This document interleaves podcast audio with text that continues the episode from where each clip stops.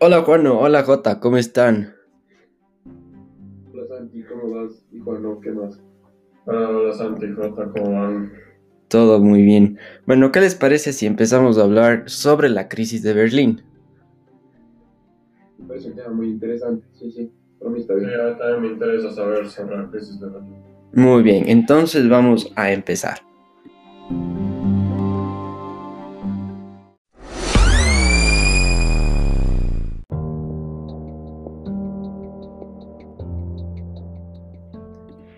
Juano, cuéntanos sobre las causas.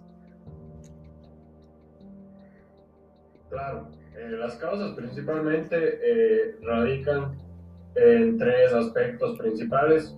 En primer lugar, es posible mencionar la conferencia de Yalta, en la cual ya se había acordado en un primer plano la división de Alemania.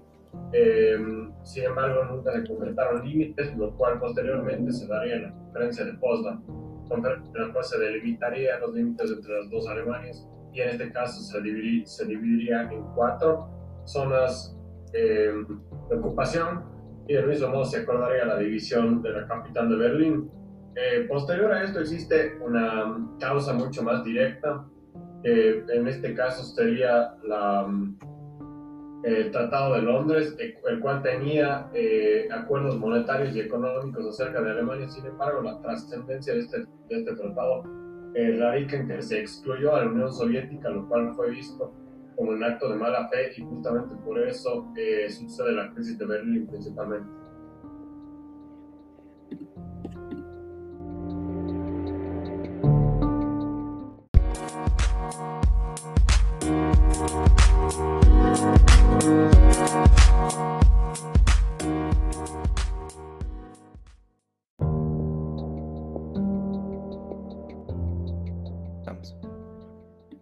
Jota, entonces, sabiendo ya las causas,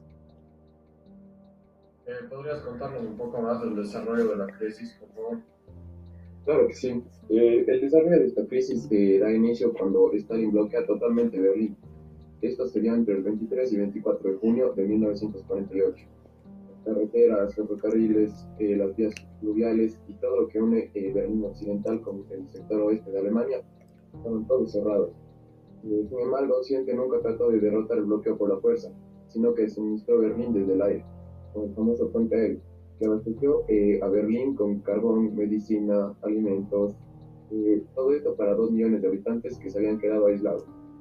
Estudió mediante tres corredores aéreos, acordados anteriormente con los soviéticos, un gran esfuerzo logístico. Un avión conseguía aterrizar cada 90 segundos en uno de los tres aeropuertos de la capital.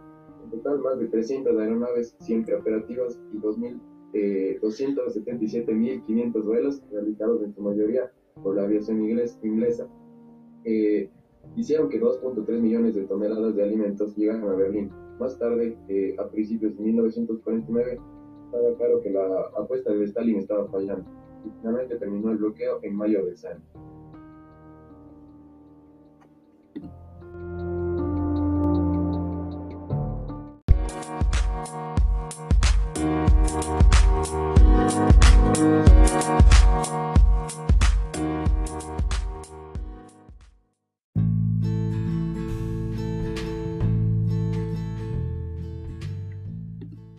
¿Nos puedes contar qué sabes tú sobre las consecuencias de esta crisis?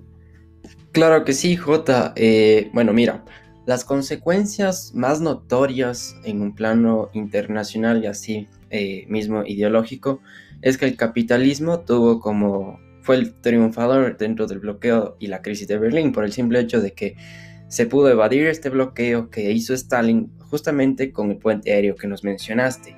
Entonces, esto significó justamente una derrota para Stalin porque no se vio claramente la impotencia que tuvo.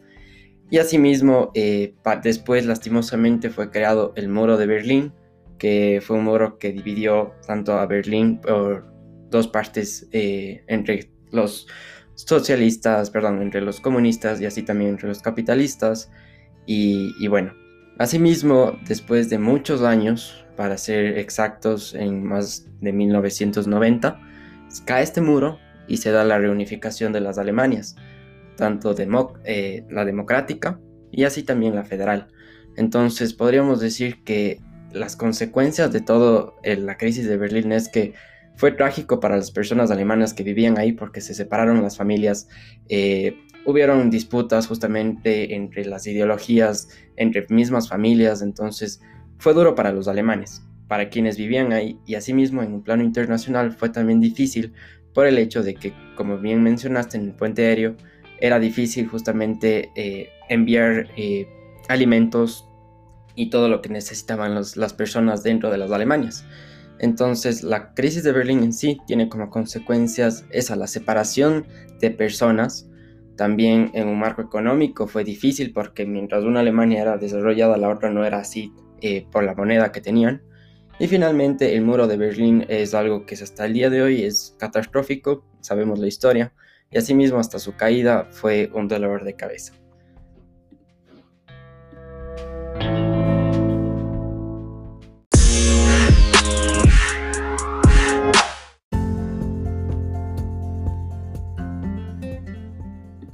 Muchas gracias, esta fue nuestra exposición de la crisis de Berlín. El grupo estaba conformado por Juan Espinosa, José Daniel Peralta, también conocido como J, y mi persona, eh, Santi Serrano. Eh, esperamos que les haya gustado y muchas gracias por escuchar a nosotros.